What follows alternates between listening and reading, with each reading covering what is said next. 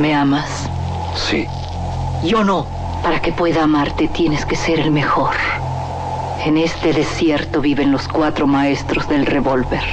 Tú tienes que encontrarlos y matarlos. De las primeras letras del guion a la proyección de la última copia, las mejores escenas de acción suceden detrás de la pantalla. Porque ahí donde ves yo antes era rico de a madre. ¿A poco? Nomás que, hijo, no veas que me gasté la feria. Una parte, la neta, me la gasté parrandas, desmadre, viejas, pedo. ¿Y la otra parte? No, es así, me la gasté a lo pen... Radio UNAM y la Academia Mexicana de Artes y Ciencias Cinematográficas presentan Toma 46. El cine en voz de sus creadores.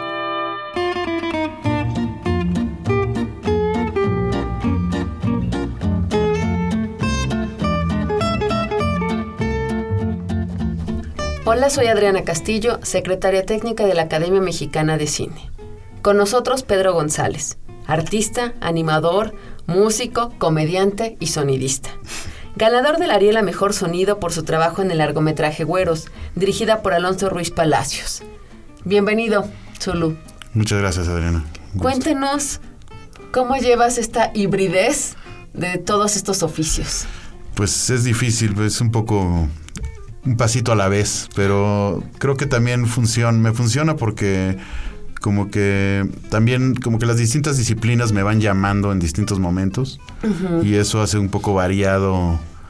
Este, cuando me canso de hacer música tengo, ya me salió algo de animación, tengo un proyecto de, de video, como que siempre estoy como navegando entre una y otra. En distintos cruceros de la En ciudad. distintos cruceros. Según lo que se requiera, te vas al semáforo. Exactamente. Un poco es eso, un poco es supervivencia y un poco es como mi Malabarismo. propia malabarismo y como mi, mi forma de, de entrarle a los medios. Como que entro, de pronto se me ocurren cosas de comedia, de pronto se me ocurre una- hacer música. y- Ahora que decías esto, me recordaba la- me acordaba la película Mecánica Nacional, uy, qué maravilla. que seguramente haber hecho el diseño sonoro de esa película, Uy, sí, ha de haber sido increíble. un reto. Sí, Las voces, los sonidos, eh, sí. La los Panamericana, autos. o sea, sí. Sí, no, esa película es una de las grandes joyas para mí de la comedia y de las del cine mexicano. Y creo que tiene todo, porque sí, está muy bien hecha, el sonido es algo increíble. Y empieza en el barrio y tiene todo este planteamiento del barrio y se van hasta la Panamericana. Y, Los, las formas, el Sí. tono de las palabras. sí, Cuéntanos entonces un Increíble. poco cómo logras eh, traer todo lo que traes eh, de formación al cine. creo que sí, o sea, como que siento que eso sí, hay algo que para mí es importante de lo que hago en diseño sonoro, que es como que viene de ser un músico y de hablar... Compones y tocas. Sí, sí, y creo que también al final el diseño sonoro es un poco una es composición y tiene que ver con armonía y tiene que ver con melodías y, y temas y, y tiene que ver con todo toda mi formación musical. siento. Y al mismo tiempo también siento que la música y la animación se juntan en un lugar en que es como estructuras matemáticas, que es lo que no, como que lo que a nadie le gusta ver de la música, pero es estar a otro lado, que es, son estructuras casi matemáticas, que se dan de una, como de, en, un- en órdenes perfectos y cosas así.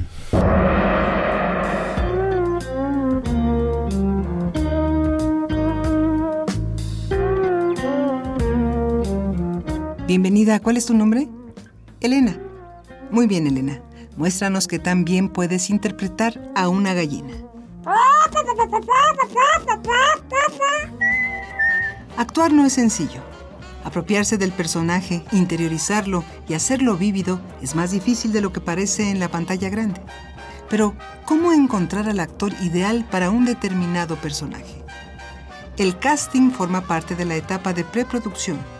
Consiste en un proceso de búsqueda y entrevista de actores para conformar un elenco. Es una prueba que determina si los actores son aptos o no para realizar un rol establecido. Las producciones cinematográficas necesitan de estos pasos de selección para formar un elenco armónico con la idea principal de la trama. Usualmente el director es el encargado de hacer una convocatoria en donde solicitará actores con determinados perfiles. Posteriormente realizará las pruebas frente a cámara y tras distintos ensayos seleccionará al más apto para interpretar el papel solicitado. Después del casting se conforma el elenco de la película.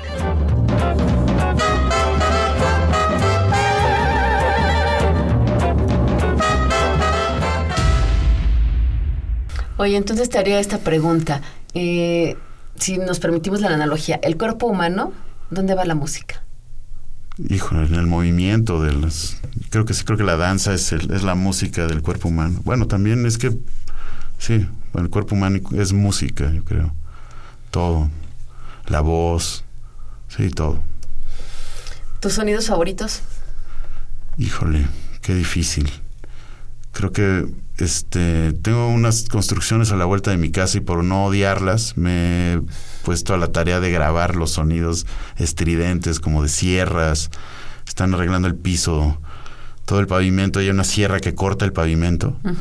Ese es mi Estrada un poco utilizaba a veces estos tipos de sí, sonidos. sí, como estridencias, sí, Julio claro. Estrada. Sí, Exacto. totalmente.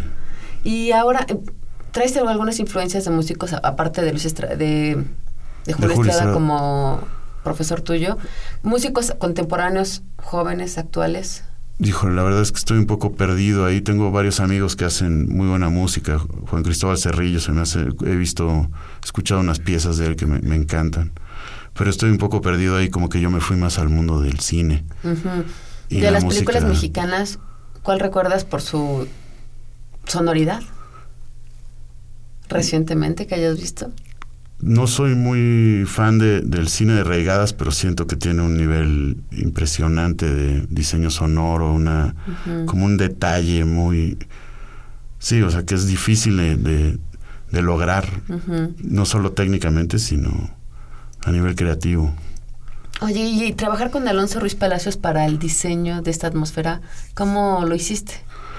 Pues fue, sí, una y otra vez tratamos miles de sonidos. Hubo, hay un, hay un momento ahí que es un ataque de pánico que fue muy ¿Tuyo o difícil. de los actores? No, de, de los actores. Ah. Es, es- es un ataque de pánico filmado de una manera increíble. O sea, ¿En qué secuencia? es la secuencia de que salen de la casa y está este, eh, este el protagonista tiene un ataque de pánico lo tienen que sacar y luego porque viene el vecino a golpearlos y el camino nada más hacia la hacia el coche pasamos por muchas cosas hasta que encontramos que la- era una combinación de errores era una combinación de encontrar la manera en que se oye peor, ¿no? O sea, como que todos tenemos estándares en nuestro en nuestra mente de lo que se oye mal y sobre eso nos fuimos. Es- empezamos a distorsionar los diálogos como si estuvieran saturados. Estaban súper bien grabados. están oyendo. Van huyendo, entonces saturamos los diálogos como si fuera un, un documental. Metimos golpes en el micrófono que no estaban ahí, estaba todo súper bien grabado. Y realmente fue como destruirlo.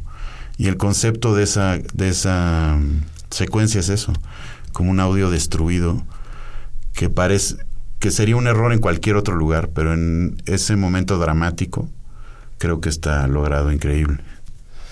¿Algún otro momento que cuando lo hayan terminado dijeras, wow, esto es una delicia de sonido? Pues había unos que no tenían ni siquiera que ver conmigo, había algunos que yo era, o sea, era nada más como agarrar esto- estos diálogos que estaban grabados de una manera increíble, este, volverlos, limpiarlos bien para que estuviera perfecto. Y a mí, yo soy como un amante del sonido del, del boom. No sé, tengo estos sonidos como ambientales bien grabados, para mí son increíbles. Entonces había estos momentos de silencios o de diálogos que de pronto tenían algo de música, que la música también es un, un- es increíble de Tomás Barreiro y este estos momentos para mí eran eran los más eran muy sutiles pero para mí son lo más logrado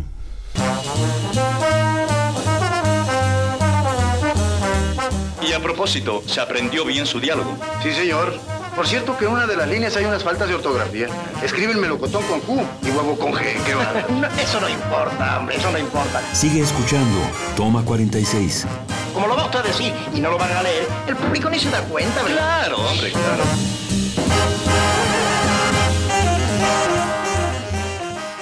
Alguien que quiere empezar a formarse, los jóvenes, ¿les darías algunos tips, recomendaciones o a la libre? Yo creo que sí es, o sea, váyanse sobre hacer, hacer sobre, sobre estudiarlo. Siento que son cosas que no se pueden simplemente leer en un libro. Está bien leer lo básico y tener herramientas para partir, pero sobre todo la cosa es hacer y encontrar. Creo que sí, la gente estamos muy acostumbrados a sufrir el proceso de hacer las cosas y, y nos estamos basando mucho en el resultado que queremos lograr. Y creo que el proceso es, es todo. O sea, si logramos disfrutar el proceso de hacer las cosas, los resultados se dan solitos, creo.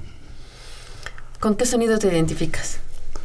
Híjole, yo con, no sé, con sonidos muy graves, como cuando escucho en una canción que tiene como los graves muy fuertes que te hacen retumbar la, El corazón. el corazón, eso, siento que eso soy yo.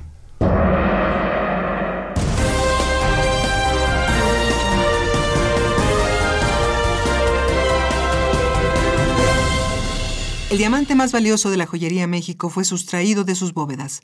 Autoridades afirman que, aunque no se sabe aún quién perpetuó el crimen, ya pusieron en marcha una operación liderada por el detective más famoso del país, quien encontrará la preciada gema. Seguiremos informando. Este bien podría ser el argumento de una película cuyo motor argumental sea un MacGuffin. Este es un término concebido por Alfred Hitchcock que se refiere a un artificio de la trama que hace que la acción se mueva y por el que los personajes pueden estar muy preocupados. Es un dispositivo en forma de una meta, objeto deseado u otro motivador que el protagonista persigue. Su naturaleza específica no tiene importancia para el argumento principal. El tipo más común de MacGuffin es un objeto, lugar o persona. Otros, de tipo más abstracto, incluyen dinero, victoria, gloria, sobrevivencia, poder o amor. Es común en películas de suspenso. Algunos ejemplos de él son Rosebud, El Ciudadano Kane y la estatua invaluable de El Halcón Maltés.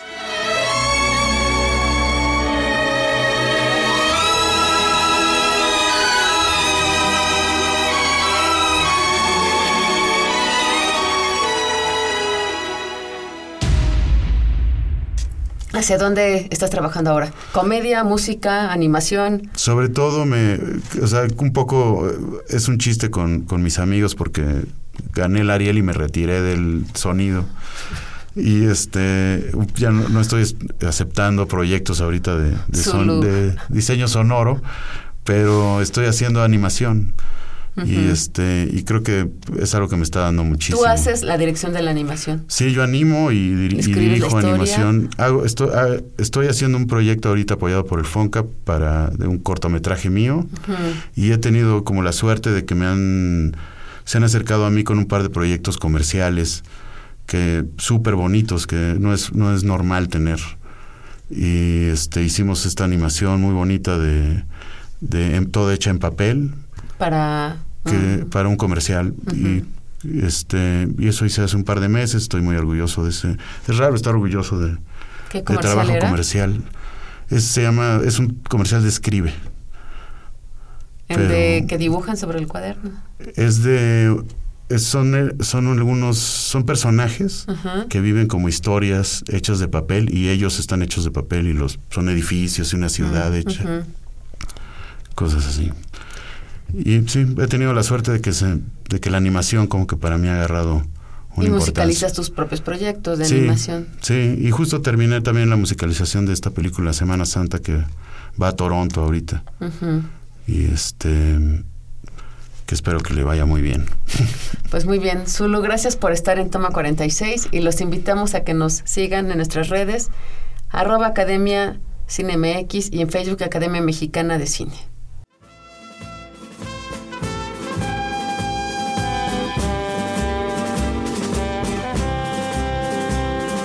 Acabas de escuchar Toma 46, una producción de Radio UNAM y la Academia Mexicana de Artes y Ciencias Cinematográficas. Producción Orlando Jacome. Guión Damaris Vera.